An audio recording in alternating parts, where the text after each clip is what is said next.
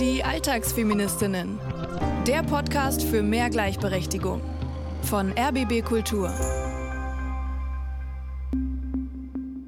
Hallo, liebe Alltagsfeministinnen und herzlich willkommen Alltagsfeministen. Ich begrüße heute extra die Männer, denn endlich ist ein Mann zu Gast bei uns uns, das bin ich, Sonja Koppitz, und Johanna Fröhlich-Zapata, eure Hallo. Coach für Alltagsfeminismus. Heute warne ich euch mal gleich zu Anfang vor Rollenklischees. Da, da sind wir ja alle doch ach so aufgeklärt, aber kaum sind Kinder auf der Welt, rutschen Eltern ja oft so in uralt Muster zurück. Und zwar Mütter und Väter. Egal wie gleichberechtigt wir ansonsten leben.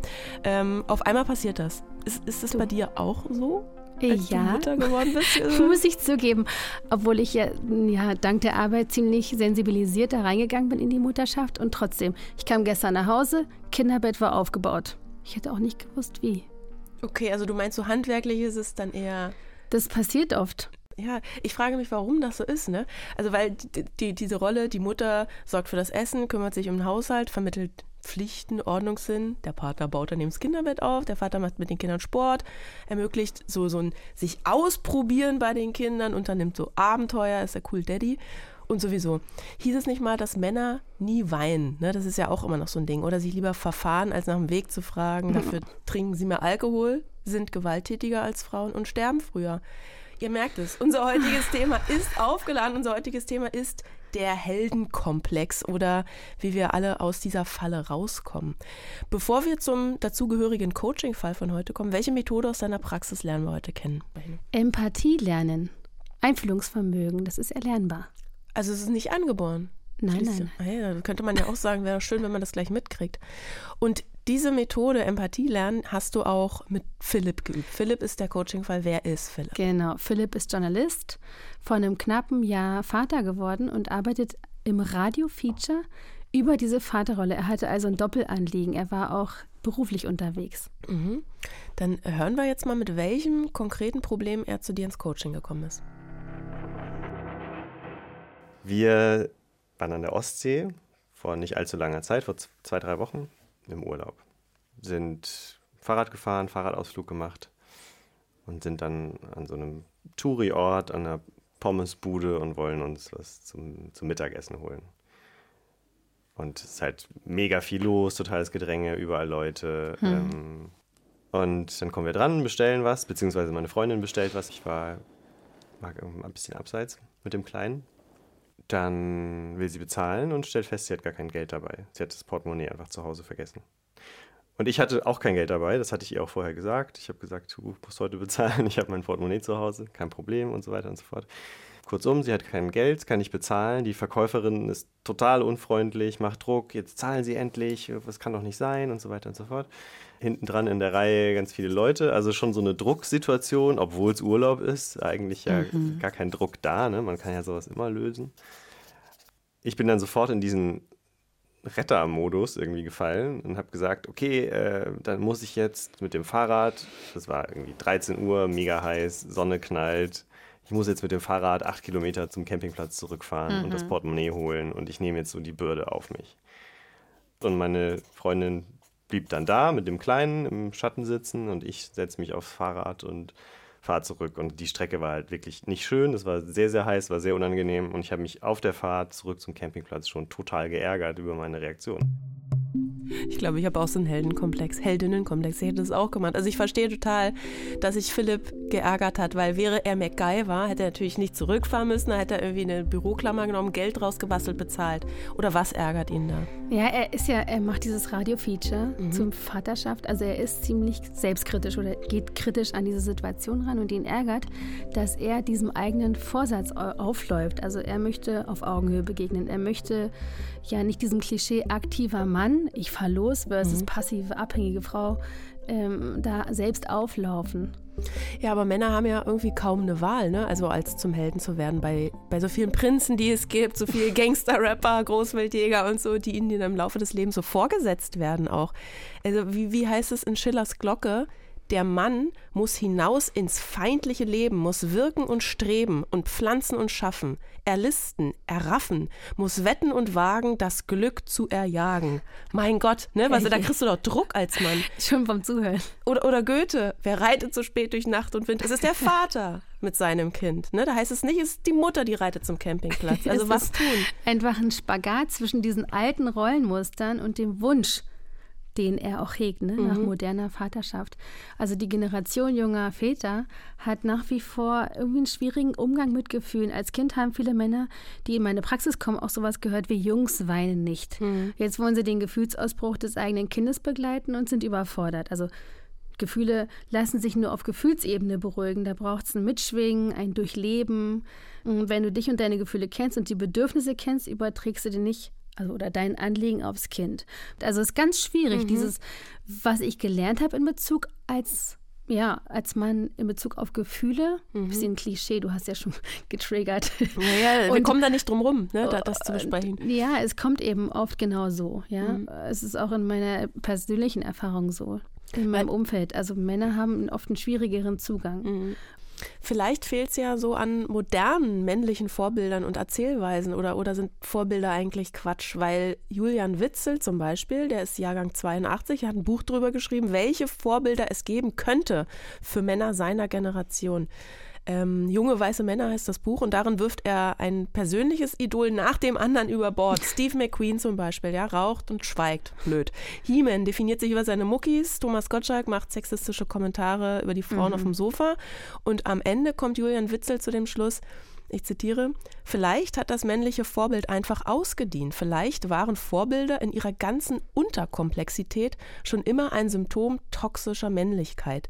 Vielleicht hat das Bewundern eines vermeintlich idealen Mannes schon immer dazu geführt, dass Männer zu wenig über sich selbst nachgedacht haben. Vielleicht wurde einfach zu viel Motorrad gefahren. Also ich meine, das Witzige bei Philipp wiederum, bei unserem Philipp ist ja, er hat ja gar keinen Bock drauf, der Held zu sein, ist nämlich viel zu unbequem, dieses Heldsein. Kam dann wieder zurück und habe bezahlt und habe mal bei meiner Freundin das dann auch so richtig vorgehalten, dass sie da nicht anders reagiert hat, dass sie nicht die Initiative ergriffen hat, dass ich derjenige war, der dann da den Retter spielen musste. Ne? Und eigentlich eine Nichtigkeit, aber dadurch, dass ich mich darüber so aufgeregt habe, so intuitiv, habe ich natürlich dann auch angefangen, mir darüber Gedanken zu machen. Und das ist halt wirklich so ein Muster, was ich zum Beispiel von meinen Eltern kenne. Also mein Vater, der auch gegen seinen Willen oft so Dinge auf sich nimmt, Bürden auf sich nimmt, um ja, ein Problem zu lösen. Ich fände es irgendwie super, das so ein bisschen zu, zu zergliedern. Also warum, warum landet man am Ende in so, in so Verhaltensweisen, die man für sich eigentlich selber gar nicht annehmen möchte?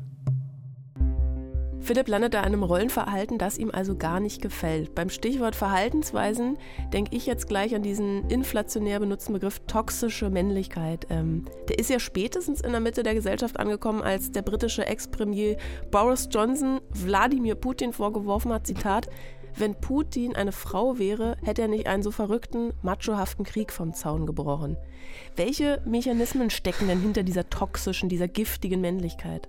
Also toxische Männlichkeit ist giftig, wie der Begriff sagt, für alle. Zugrunde liegt diese Definition Mann gleich Dominanz und Kontrolle. Im Grunde ist es die Vorstellung, physische, also körperliche Gewalt aushalten zu müssen und austeilen zu dürfen. Ich lasse kurz an dieser Stelle die Zahlenkoppels raushängen, weil Männer begehen zehnmal häufiger als Frauen strafbare Handlungen gegen Leib und Leben. Und auch äh, Terrorismus und Amokläufe sind stark männlich dominiert. Zum Beispiel die Schusswaffenattentate in den USA seit 1982. Nur drei der insgesamt 101 Vorfälle wurden von Frauen mit verübt. Das ist schrecklich. Ja. Aber auch dieses Thema, wieso eigentlich Feminismus und Alltagsfeminismus, da sage ich immer, ja, Feminismus ist eigentlich das Auflösen dieses binären Prinzips, weil es ist gefährlich für alle, auch für die Männer. Wut und Aggression können Männer auch gegen sich selbst richten. Und zu diesem selbstzerstörerischen Verhalten als äh, Folge von toxischer Männlichkeit gibt es natürlich auch Zahlen. Männer begehen fast viermal häufiger Suizid als Frauen. Da frage ich mich jetzt an der Stelle, gibt es denn auch ähm, toxische Weiblichkeit? Ja, das wird viel diskutiert, aber eigentlich wäre es sowas wie toxische Verhaltensweisen, um wirklich Ja, weil- von den Rollenbildern wegzukommen. Und gleichzeitig ist es wichtig, das Problem zu benennen. Also ganz weglassen würde ich es jetzt auch nicht wollen. Es, es gibt diesen Imperativ an den Mann. Sei aktiv, sei mächtig, sei stark. Du hattest ja Goethe und Schiller. Mhm. Und seh zu, dass du die Kontrolle behältst. Also toxische Männlichkeit bedeutet, dass Mann dieser Erwartung entspricht, dies aber weder ihm noch irgendjemandem zugutekommt. Am Beispiel von Philipp, er handelt widersprüchlich, wenn er das Portemonnaie holt, mhm. um ihr dann vorzuwerfen, dass er durch die Hitze fuhr. Das ist auch so selbstzerstörerisch, ne? Genau, und er ahnt, es geht um was anderes. Gut, dass er das spürt, aber eigentlich auch schrecklich, ne? Weil man merkt ja, dass er dann so im Zwiespalt gefangen ist irgendwie und das ist Gift, wohin man guckt, ja? Also kommen wir zurück zu Philipp und äh, seiner Freundin. Was mich so aufgeregt hat in diesem Moment, war die Passivität von meiner Freundin, mhm. zu sehen, okay, es gibt jetzt dieses Problem und dieses Problem muss man lösen. Und sie bietet aber keine Lösungsvorschläge an, sondern sie verharrt in irgendwie in dieser Rolle und wartet, so habe ich das zumindest wahrgenommen, wartet mhm. quasi darauf, dass ich die Lösung präsentiere. Mhm. Gleichzeitig sagt aber meine Freundin, sie sei gar nicht passiv gewesen, sie wäre auch offen gewesen dafür, einfach darüber zu sprechen und sie sei auch überrascht gewesen, dass ich dann einfach losfahre, ohne weiter mit ihr darüber zu sprechen. Und das ist im Prinzip der Status quo, in dem wir uns gerade befinden. Ne? Die holde Maid an der Pommesbude wollte also gar nicht gerettet werden. Klassisches Missverständnis. Er denkt, dass sie denkt, das und so weiter. Und sie denkt, dass er denkt, ja, das und so. In diesem Stress geraten wir alle. Mhm die beiden eben auch so schnell ungewollt in diese alten Verhaltensmuster. Aber wie kommt man da raus? Gibt es so eine Art Pausentaste, wo wir so mal kurz aus der Situation rauszoomen, wie im Film, und uns das Ganze dann aus der Vogelperspektive angucken, ja. um es zu erkennen? Oder? Es gibt vielleicht lieber a priori die Möglichkeit zu sehen, wie wollen wir uns in Stresssituationen verhalten. Mhm. Also schützt auch vor Unfällen vor, wenn man weiß, ich bin jetzt hauptzuständig für zum Beispiel das Kind mhm. für eine Situation, die eine permanente Aufmerksamkeit braucht. Fürs unmittelbare Geschehen. Das kann man ja auch auf andere Situationen anwenden. Und natürlich Thema Pausentaste, das Care-Counseln. Aber bleibt dran, hat was mit unserem Feminismus to go für heute zu tun oh. und mit dem Empathielernen. Du spoilerst hier schon so ein ja. bisschen was. Okay, um das besser zu verstehen, brauchen wir an dieser Stelle so ein bisschen Hintergrund, finde ich, zur Beziehung von Philipp und seiner Freundin mir war von Anfang an klar, dass ich da sein will, wenn das Kind kommt und auch in der Zeit danach. Mhm. Und das war auch der Wunsch meiner Freundin, dass wir das gemeinsam erleben. Also nicht nur erleben, dass wir auch die Aufgaben teilen, dass wir beide gleichberechtigt, möglichst gleichberechtigt von Anfang an dabei sind. Mhm. Nur was halt dann dazu kam zu dieser Theorie, ist halt dann wirklich die Aushandlung, also wie läuft denn dieser Alltag eigentlich ab? Ne? Also wer steht denn auf, wenn das Kind schreit und wer macht die Wäsche und wer geht einkaufen und so weiter. Und diese fixe Idee, und ich muss wirklich sagen, fixe Idee, weil, weil die war halt von Anfang an da, dass wir dieses gleichberechtigt so aufteilen, die hat mich am Anfang auch ein bisschen kirre gemacht, ne? Weil klar, stillen kann ich nicht. Ähm, aber dann habe ich immer versucht, so die Sachen gegeneinander aufzuwiegen. Also, okay, sie stillt jetzt. Ich wechsle die Windeln. So, wie viel ist das so wert im Vergleich? Kann man das irgendwie, wie, wie, äh, wie wiegt man das denn auf? So, ne? Und das wurde halt dann so kleinteilig irgendwie. Ich habe das mit meiner Freundin nie, nie besprochen, mhm. aber es mhm. ging echt so weit, dass ich mir überlegt habe, so ein Punktesystem irgendwann ja. mal. Ich kann mich noch ganz genau daran erinnern. Ich stand so beim Abwasch. Ich weiß nicht mehr, wie alt das Kind war, vielleicht zwei, drei Monate oder so. Ich stand beim Abwasch in der Küche und habe so gedacht, okay, also Stillen war damals am Anfang, so die ersten Monate natürlich noch sehr anstrengend, hat wehgetan, hat lange gedauert und so. Stillen, da sind schon so drei Punkte. Windel wechseln ist nur so ein Punkt. Lange spazieren gehen und zum Einschlafen bringen sind vielleicht zwei Punkte. Und so habe ich mir das halt überlegt. Und dann habe ich mir gedacht, okay, was halt völlig aussichtslos. Ne? Sie hat irgendwie sieben, acht Mal am Tag gestillt. Schon alleine durch das Stillen hat sie so weit voraus. Genau, und dann habe ich es auch aufgegeben, aber irgendwie muss ich mich an diesen Moment immer noch erinnern, so wie ich versucht habe, so ein Punktesystem irgendwie zu durchdenken, total absurd. Oh, Philipp, ich fühle dich. Das ist doch auch fies, dass nur die Frauen gebären und stillen können, selbst wenn die Männer das wollten. Wieso gibt es dann nicht so ein Punktekonto von der Natur mitgeliefert, ja, um das gerecht zu teilen?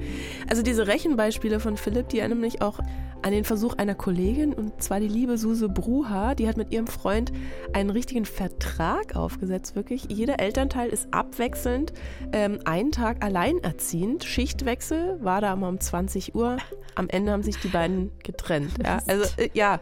Kann denn sowas funktionieren, wenn man so mit Dienstplanlogik oder so mit Punktesystem an Elternschaft rangeht? Ja, es kann inspirieren, du sagst es. Mhm. Zum Beispiel Patricia Kamerate, die wir bald einladen in eine Sonderfolge Chan Chan, die als Projektmanagerin das Konzept von Mental Load nach Deutschland geholt hat. Mental Load. Oder Eve Rodsky, deren Fair Play Deck, das haben wir schon vorgestellt, mm, die hat einen Management-Background und sagt, wir sollten Familienorganisationen so wichtig nehmen wie die Unternehmensführung. Mhm. Ja? Und du meinst, das ist ja das, was du vorhin wahrscheinlich auch angesprochen hast, man muss vorher schon so Pakete schnüren, sich organisieren, ähm, so Strategien sich zurechtlegen, also wirklich wie in einem Unternehmen, in einer Organisation, was dann eine Familie im Kleinen ist sozusagen. Ist es ja tatsächlich. Auch Philipp, der macht sich einfach sau viele Gedanken, wie er das verhindern kann, dass sich das so automatisch mhm. einspielt und so ergibt. Da Vereinbarungen zu treffen, ist ja auch so eine Idee hinter diesem Spiel oder diesem, diesem Punkteplan. Ne? Philipp sieht sich jetzt so als Feminismusmotor in der Beziehung. Seine Freundin hält seiner Ansicht nach da manchmal nicht mit und fällt ihrerseits auch in Rollenmuster. Ich habe manchmal das Gefühl bei ihr, dass sie halt schon auch gerade jetzt so als, als Mutter ein bisschen in die Richtung tendiert, so ein klassisches Mutterrollenbild auch anzunehmen. Ne? Also, mhm. Also wir hatten ganz am Anfang mal so eine Diskussion, da hat sie, ich weiß gar nicht mehr, was konkret der, der Streitpunkt war, mhm. aber dann sagte sie, ja, ich weiß das besser, weil ich habe mütterliche Intuition. Und ich dachte mir so, what? Seriously, jetzt sprichst du hier über mütterliche Intuition und wir machen irgendwie seit drei Monaten, seitdem das Kind auf der Welt ist, teilen wir uns alles auf und väterliche Intuition geht es nicht. Also ist ja klar, dass es irgendwie so Konflikte gibt, ne, in so Aushandlungsprozessen und dass man auch manchmal unterschiedlicher Meinung ist und anders reagieren würde. Aber komm jetzt bitte nicht mit mütterlicher Intuition.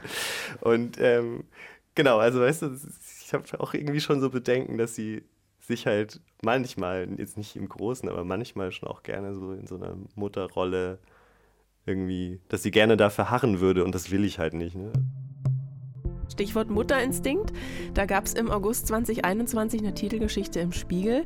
Papa kann das schon alleine, was moderne Väter alles hinkriegen, wenn die Mütter sie lassen, hieß es damals. Die Illustration dazu zeigt eine Mutter, die den Vater vor sich so in der Babytrage trägt und der wiederum das Kind. Und da steht dann, viele Väter wollen inzwischen besser sein als ihr Ruf, doch ausgebremst werden sie oft ausgerechnet in den eigenen vier Wänden von Müttern, die nicht loslassen. Kommt das häufiger vor, dass Mütter den Weg zu so einer gleichberechtigten Elternschaft blockieren, indem sie einfach sagen, ja, ich habe hier aber Mutterinstinkt? Ich, ich weiß gar nicht, wo ich anfangen soll. Da gibt es diesen Begriff Maternal Gatekeeping, also mütterliches Türstehen. Der Vater als Eindringling. Mhm. Ja? Eins müssen wir klarstellen, also durch Erziehung und Vorbilder, Jungs spielen nicht mit Puppen etc., haben Frauen tatsächlich oft mehr Fürsorgeerfahrung. Aber Achtung, das ist nicht biologisch begründet. Mhm. Diesen Vorsprung, ja, den haben sie und der müsste in den Familien eigentlich Anlass für ein Interesse geben, für Anerkennung. Stattdessen passiert Folgendes: eine wiederholte Schwächung und Degradierung der Fürsorgenden. Kurzes Beispiel, es wird gerade so technisch aus meinem Leben. Meine Tochter ist gerade erkältet. Meine Schwester betreut das Kind, ja, mhm. gerade eben. Ich komme rein, will stillen. Meine Schwester so entspann dich, ich kann sie doch füttern. Du musst nicht denken, dass du das besser hinkriegst, Johanna. Und ich habe in diesem Moment im Blick, dass das Kind viel trinken muss, weil Muttermilch Abwehrstoffe bietet, das Kind verstopft ist und so weiter. Weil also, du die Mutter einfach nein, bist. Nein, von außen sieht es aus und für meine Schwester, als könnte ich nicht loslassen. Und in mhm. Wirklichkeit hatte ich den Kopf voller Sorge um vermeintlichen Kleinkram. Wir haben drüber gesprochen, sie hat sich entschuldigt. Also, also Maternal Gatekeeping ist ein ignoranter Versuch, diese Komplexität von Fürsorgebeziehungen herunterzuspielen. Mhm. Das ist ein unbewusster, frauenfeindlicher Impuls, diese ganze Mental Load. Ich mhm. will mal einen neuen Begriff, Mental Loop ist es eigentlich. Ja, also ein, Weil sich das auch immer wiederholt, meinst du? Mit dem Begriff, Falle. ja genau, das mhm. ist ähm, mit dem Mutter kann nicht loslassen, also Maternal Gatekeeping tut es das ab, eigentlich um zu verschleiern, dass diese Arbeit nicht die entsprechende Würdigung bekommt. Dazu haben wir eine ganz, ganz passende Nachricht von unserer Podcasthörerin Katharina bekommen. Die hat uns geschrieben, weil sie als Nanny Elternpaare aus nächster Nähe beobachten konnte, mhm. immer wieder. Und sie schreibt, Oft ist mir aufgefallen, dass die Mehrheit der Frauen ihren Partnern Aufgaben erteilt. Diese sollten dann abgearbeitet werden. Auf meine Frage, warum denn äh, für den Mann immer alles so notiert wird, und das habe ich immer gefragt, sagten die Frauen entweder, weil er es sonst nicht richtig macht oder weil er sonst nicht weiß, was zu tun ist. Der Radius, eine eigene Struktur für Sorgearbeit zu finden, wurde dem Mann entweder nicht zugetraut oder abgenommen. Viele Frauen wollten es eben im Griff haben, die Deutungshoheit über die richtige Betreuung haben. Und das ist es, was Frauen oft so abarbeitet und fertig macht, schreibt Katharina uns. Ist Vaterschaft ein Wartesaal, in dem Mann Zeitung liest, bis man hereingebeten wird? Es fehlt eine Übernahme des Papa-Seins und allem, was dazugehört, ins Selbstbild. Funktioniert auch nur, weil es einen unausgesprochenen Auftrag gibt. Wir hatten es mit der Liste. Hier ist der Fehler. Noch einmal mit der Erledigung beauftragt zu werden. Also solange ein Auftrag im Raum steht, delegieren und keine einhellige Entscheidung. Wir haben ein Problem. Mhm. Haben wir ein Problem. Erstmal zurück zur Pommesbudensituation. Was kann man tun, damit das im nächsten Urlaub besser läuft? Ich schreibe meiner Freundin in, diesem, in dieser Situation zu, passiv zu sein, nicht proaktiv zu sein und mhm. keine Lösungsvorschläge zu haben und nichts zu tun. Mhm.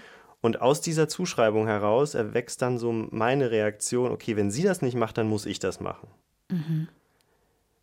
Und sie behauptet von sich, nachdem, als wir darüber gesprochen haben, mhm. sie behauptet von sich gar nicht passiv gewesen zu sein, sondern sie wäre auf jeden Fall auch an einer Lösung interessiert gewesen, man hätte darüber sprechen können, wir hätten uns gemeinsam irgendwie Alternativen überlegen können.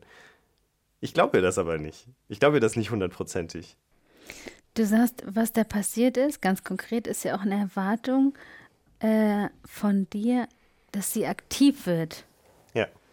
Sie ist diejenige, die das Portemonnaie vergessen hat ich erwarte von ihr in der Situation im Prinzip genauso zu reagieren, wie ich reagieren würde. und werde dadurch aber enttäuscht, weil sie ja, halt das nicht macht. weil sie diejenige war, die das Portemonnaie vergessen hat.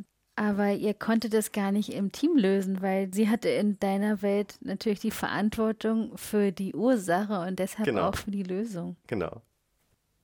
Also ist es möglich, da eine Lösung zu finden auf Augenhöhe, wenn eigentlich klar ist, dass sie die Lösung finden muss.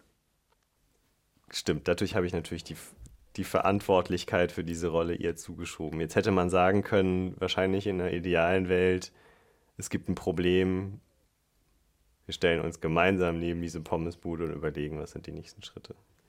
Und in den meisten Fällen, in denen wir mit solchen Problemchen konfrontiert sind, also gerade wenn wir jetzt über das Kind mhm. sprechen, funktioniert das, glaube ich, auch wirklich super dass man das Fehlverhalten des Partners dann nicht sofort als Steilvorlage nutzt, um, mhm. um halt solche Konflikte genau. irgendwie anzuheizen oder so. Ah, die guten alten Erwartungen und das liebe Thema Schuld. Man hätte ja auch Schnick, Schnack, Schnuck machen können an der Stelle. Ich habe das aber das Gefühl, da hattest du gerade so einen Aha-Moment im Coaching, Johanna. Ja, ich glaube auch, äh, Philipp auch, in dem Moment, wo, wo eine Person, unabhängig vom Fall jetzt mal, mhm. gefühlt alleine schuld ist da gibt es kein gleichberechtigtes Team mehr. Mhm. Da konnten die beiden jetzt in der Situation nicht mehr gemeinsam schauen, wo steckt jetzt die Lösung, ja? Thema Augenhöhe habe ich von dem neuen Buch von Nils Pickard, Lebenskomplizinnen, Empfehlung. Das Wort verwässert, dieses Wort Augenhöhe verwässert die Machtverhältnisse. Also eine gleichwertige Begegnung muss aktiv hergestellt werden. Es gibt keine Augenhöhe. Punkt. Also du meinst, man muss sich das hart erarbeiten? Ja, es ist ein Prozess. Mhm. Ähm, das wäre jetzt ein guter Moment für unseren kleinen äh, feministischen Alltagshack. Ich bin nämlich jetzt schon ganz gespannt. Ja, du hast Spannung aufgebaut bis zum Get-No. Also es ist eine Methode zum Mitnehmen und immer wieder rausholen, wenn es mal irgendwo hakt. Feminismus to go. Inspiriert hat mich, das ist übrigens eins meiner Goldstücke, diese Methode, das Resource Project, also ein Projekt, eins der bislang größten wissenschaftlichen Trainingsstudien zur Kultivierung von Eigenschaften wie Achtsamkeit, Mitgefühl, Perspektivübernahme und prosozialem Verhalten. Richtig toll. Unter anderem gab es da eine Übung, dass Teilnehmende Anrufe von unbekannten anderen Teilnehmenden bekamen. Zehn Minuten spricht die eine Person, zehn Minuten die andere. Und das einzige Ziel ist zuhören. Proaktiv zuhören. Das Ergebnis? Mit dieser Methode wächst Empathie. Daraus gemacht habe ich das Care Counseling. Das ist total beliebt bei meinen Klientinnen. Und zwar mit einer Leitfrage. Du triffst dich einmal in der Woche zu einer bestimmten Uhrzeit, immer derselben, mit deinem Partner, mit deiner Partnerin und fragst, wie geht es uns in Sachen Care? Zehn Minuten ich, dann ganz wichtig, zehn Minuten Pause in getrennten Räumen, zehn Minuten du. Nur zuhören, keine Einmischung, kein Kommentar, keine Unterbrechung. Zehn Minuten hört sich wenig an, aber ist eine ganze Menge, vor allem wenn man das so ritualisiert macht. Meine Klientinnen lieben es. Und das Wichtigste an diesem Tag, an dem ihr das einführt, das Care Counseling und eine bestimmte Uhrzeit und einen Rahmen dafür, führt ihr auch einen Tag ein, an dem ihr euch trefft. Und zwar, um eine gute Zeit zu haben. Ein ganz fixes Paar-Date. Es geht hier erstmal darum, Einbeziehen der Gefühle, Verständnis fördern, Empathie als Basis für all diese Absprachen. Das ist ganz wichtig. Ich finde, das kommt zu kurz. Wir wollen ja auf Gefühlsebene das Patriarchat verlernen. Punkt. Punkt. Empathie durch Zuhören und Empathie ist ja immer gut. Die lässt uns ja in andere hineinversetzen. Also die Frage ist ja, was, wenn Philipp sich vorgestellt hätte, er hätte den Geldbeutel vergessen. Aha. Was mich wirklich wie so stutzig macht, immer wieder, was du vielleicht bemerkst, Ja. ist diese Idee da, wie aus diesem Elternteam auszusteigen. Dass du dir das rausnimmst. Und was, glaube ich, vielleicht ja wirklich anders wäre, und da, wenn dann ein anderes Verständnis auch für diese Kleinteiligkeit der Dinge und dieses Ausnahmesituation. Ich bin ja jetzt junge Mutter. Es ist eine einzige Ausnahmesituation. Ja. Also ich merke gerade selber, dass ich das Gefühl habe, hm, ich weiß gar nicht so genau, ob wir anhand der Situation so weit gekommen sind. Doch, ich glaube, genau durch das, was du gerade gesagt hast. Ne? Also ich für mich zum Beispiel, wenn ich jetzt mich selber betrachte und mich mir überlege, wie entsteht denn so eine Situation, dann denke ich sofort an den Gesamtkontext.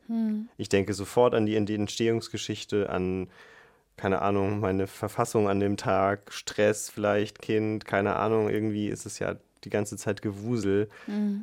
Alles ist schon wirr und dann ist es auch nicht überraschend, ein Portemonnaie zu verlieren. Und das ist diese, dieser Gesamtkontext, den ich in dieser Situation meiner Freundin überhaupt nicht zugestanden habe, sondern es ist, ich bin nur ausschließlich von dieser konkreten Situation ausgegangen. Wir stehen da an der Pommesbude in der Schlange und du hast kein Geld dabei, Punkt. Also ich würde mir das sofort zugute halten, in so einer Situation zu sagen, pass mal auf, ey, ich weiß nicht, ich habe heute Morgen vier Stunden das Kind betreut und habe irgendwie Sachen gepackt und ich habe es halt vergessen. So, ne?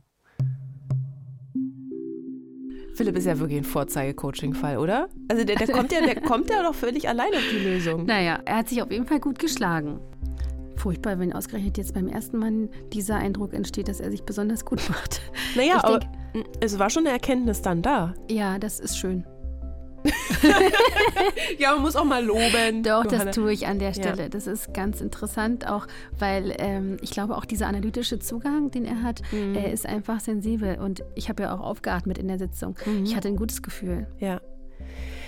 Hören wir mal, was, wie sein Fazit jetzt ausfällt am Ende, weil die Pommes-Situation ist ja nur so eine Mini-Situation. Man kann ja sagen, das ist ja nur ein Symptom für so einen größeren Kontext.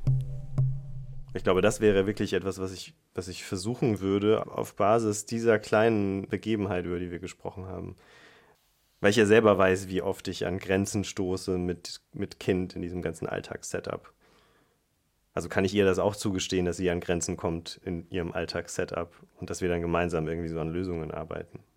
Dass ich dann meiner Freundin einfach mit Empathie begegne, weil das tue ich, habe ich in dem Moment, glaube ich, nicht getan. Ich bin nicht empathisch gewesen. Ich habe nicht versucht zu überlegen, wie geht es ihr denn gerade damit, woher kommt das denn eigentlich, sondern ich habe in dem Moment nur ihren, ihr Fehlverhalten gesehen und habe das, glaube ich, auch ein bisschen aufgebaut. Ja. Okay. Gut. Vielen Dank. Ja, ich danke dir, ich fand es sehr spannend. Schön. Ich könnte jetzt auch noch weiterreden. Ich auch. Ja, ich glaube, da wäre ihm noch vielleicht noch eine, eine Situation an der Dönerbude eingefallen. Also, nee, Johanna, ein Colt für alle Fälle. Ich glaube, der nächste Urlaub ist gerettet. Du hast letztens aus einem Buch zitiert, das äh, heißt doch New Moms for Rebel Girls. Gibt es auch sowas wie, wie Cool Dads for Soft Boys, also gegen, also so ein Gegenstück gegen diesen Heldenkomplex? Oder hast du da noch ein paar Tipps für uns? Ja, es gibt einmal dieses Prinzessinnenjungs, schon wieder von Nils Pickert. Mhm. Ich bin jetzt nicht bezahlt worden von diesem Autor oder so. Und Heiner Fischers Vaterwelten. Und ich mag den, weil der ist systemkritisch. Es gibt natürlich sehr viel zu Vaterschaft und mhm. so weiter. Aber ich mag, äh, dass er auch das benennt. Da findet man im Feed auch äh, auf Instagram diesen Begriff Patriarchat und dass er das sichtbar macht. Das gefällt mir ganz gut.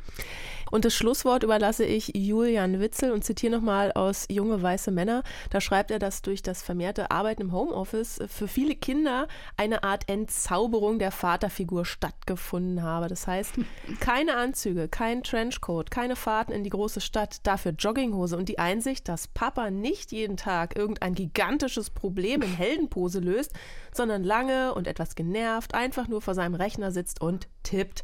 Meine Kinder werden voraussichtlich nur noch Homeoffice Dad kennenlernen. Das Ziel muss jetzt ganz klar sein, ein Held in Trainingshose zu werden. Punkt. Also ob Mann, Frau oder alles dazwischen, wir sind nur Menschen, gell? Äh, und an dieser Stelle eigentlich over and out. Nächste Woche gibt es dann eine neue Folge. Ja, es geht um Steffi. Die ist nicht verheiratet, will sie auch nicht, aber sie will, dass es trotzdem Regeln gibt, zum Beispiel Rentenausgleich. Und was machen wir denn mit dem Vermögensaufbau und so? So wie in der Ehe, aber eben anders. Und wir geben da ja einen sehr praktischen Vertrag bis dahin hört auch gerne mal in den Podcast Eltern ohne Filter rein. Der ist vom Bayerischen Rundfunk und es geht darum, wie es wirklich ist, Eltern zu sein und wie man es leben und überleben kann. Also Eltern ohne Filter ist eigentlich Podcast für alle, die ehrliche Geschichten über dieses verrückte, anstrengende und schöne Leben mit Kindern hören wollen. Eltern, ihr Leben und ihre Gefühle stehen da im Mittelpunkt. Ja, und noch eine Sache, wir machen demnächst eine Sonderfolge mit Patricia Kamerata, Autorin von Raus aus der Mental Load Falle. Sie beantwortet eure Fragen. Also schickt uns gerne Sprachnachrichten. Und unsere Nummer, die findet ihr neben allen Infos zu dieser Folge. Du hast ja hunderte Millionen Buchtipps heute abgegeben. Die müssen wir alle irgendwie verlinken in den Show Notes. Und wenn euch gefällt, ähm, was wir machen, dann empfehlt uns gerne weiter. Teilt unseren Podcast mit Freundinnen, Freunden, Familie, Kollegen, Kolleginnen. Einfach mit allen, die Ohren haben und auch gleichberechtigt leben wollen. Also mit allen. ja. Das war's von uns. Wir Bis hören uns nächste, nächste Woche. Woche. Tschö. Tschüss. Die Alltagsfeministinnen. Der Podcast für mehr Gleichberechtigung. Eine Produktion von RBB Kultur für die ARD. Mit Sonja Koppitz und Johanna Fröhlich-Zapata. Redaktion Franziska Walser und Romy Sigmüller. Sounddesign Patrick Zahn und Kevin Kastens. Aufnahme und Mischung Robin Rudolph. Alle Folgen gibt's kostenlos in der ARD Audiothek und überall, wo es Podcasts gibt.